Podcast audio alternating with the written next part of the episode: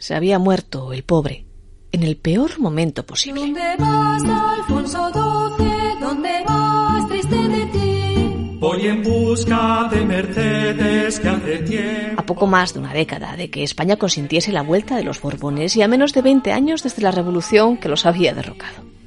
España avanzaba al siglo XX sobre tierras movedizas y se buscó una solución que no convencía a nadie, más que a los interesados.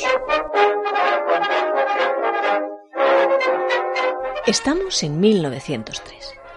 Lleva ya tiempo implantado en España el sistema por el que dicen que para preservar la estabilidad política del país alterna cada dos años en el poder al Partido Liberal y al Conservador.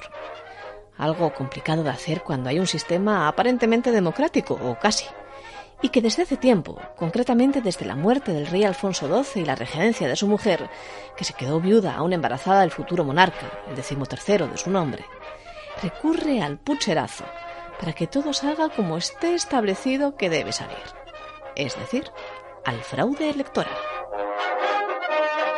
No hay documento, eso sí, que lo demuestre, y ya venía de tiempo atrás, pero la muerte de Alfonso XII y los clandestinos pactos del Pardo consolidaron esta entente. Y de aquellos polvos, estos lodos. Estábamos, decíamos, en el año 1903, a finales de abril concretamente, en la villa piloñesa de Infiesto. Hoy hay elecciones y a nadie le sorprende lo que está a punto de ocurrir.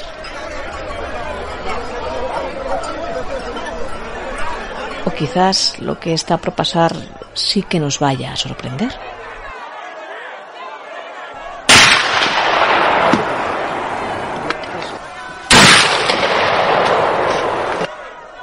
Dos eran los candidatos que se enfrentaban.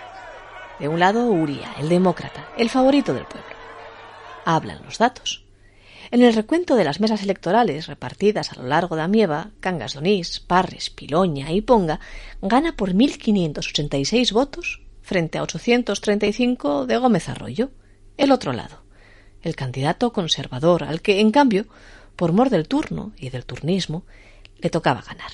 Y así las cosas, como todo el mundo esperaba, al pueblo de Infiesto, la cabeza del distrito donde se enfrentaban José Gómez Arroyo y Manuel Uría, le dieron puchero para comer. No querría ser nunca presidenta. No me gusta ser ama de gobierno. Y la verdad es que no se esmeraron en hacerlo de forma especialmente discreta. Cangas de Onís y Parres, 1354 para Gómez Arroyo y 54 para Uría. Amieva, 239 votos para Gómez Arroyo y 3 para Uría. Ponga, 599 votos para Gómez Arroyo y 13 para Uría.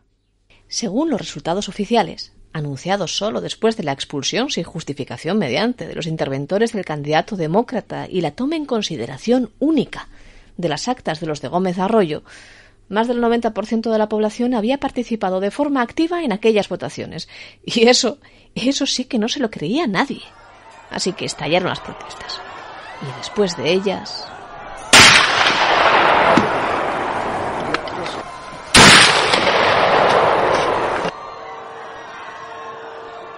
Todo ocurrió muy rápido.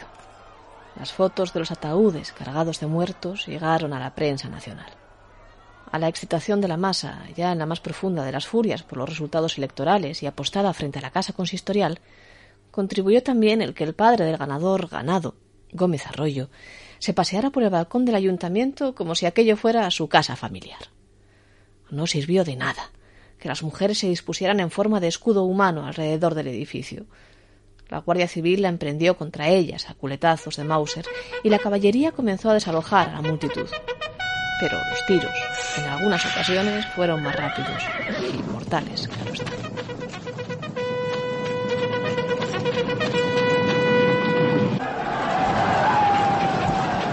Fueron once, doce, según se mire, que lo recuente los muertos.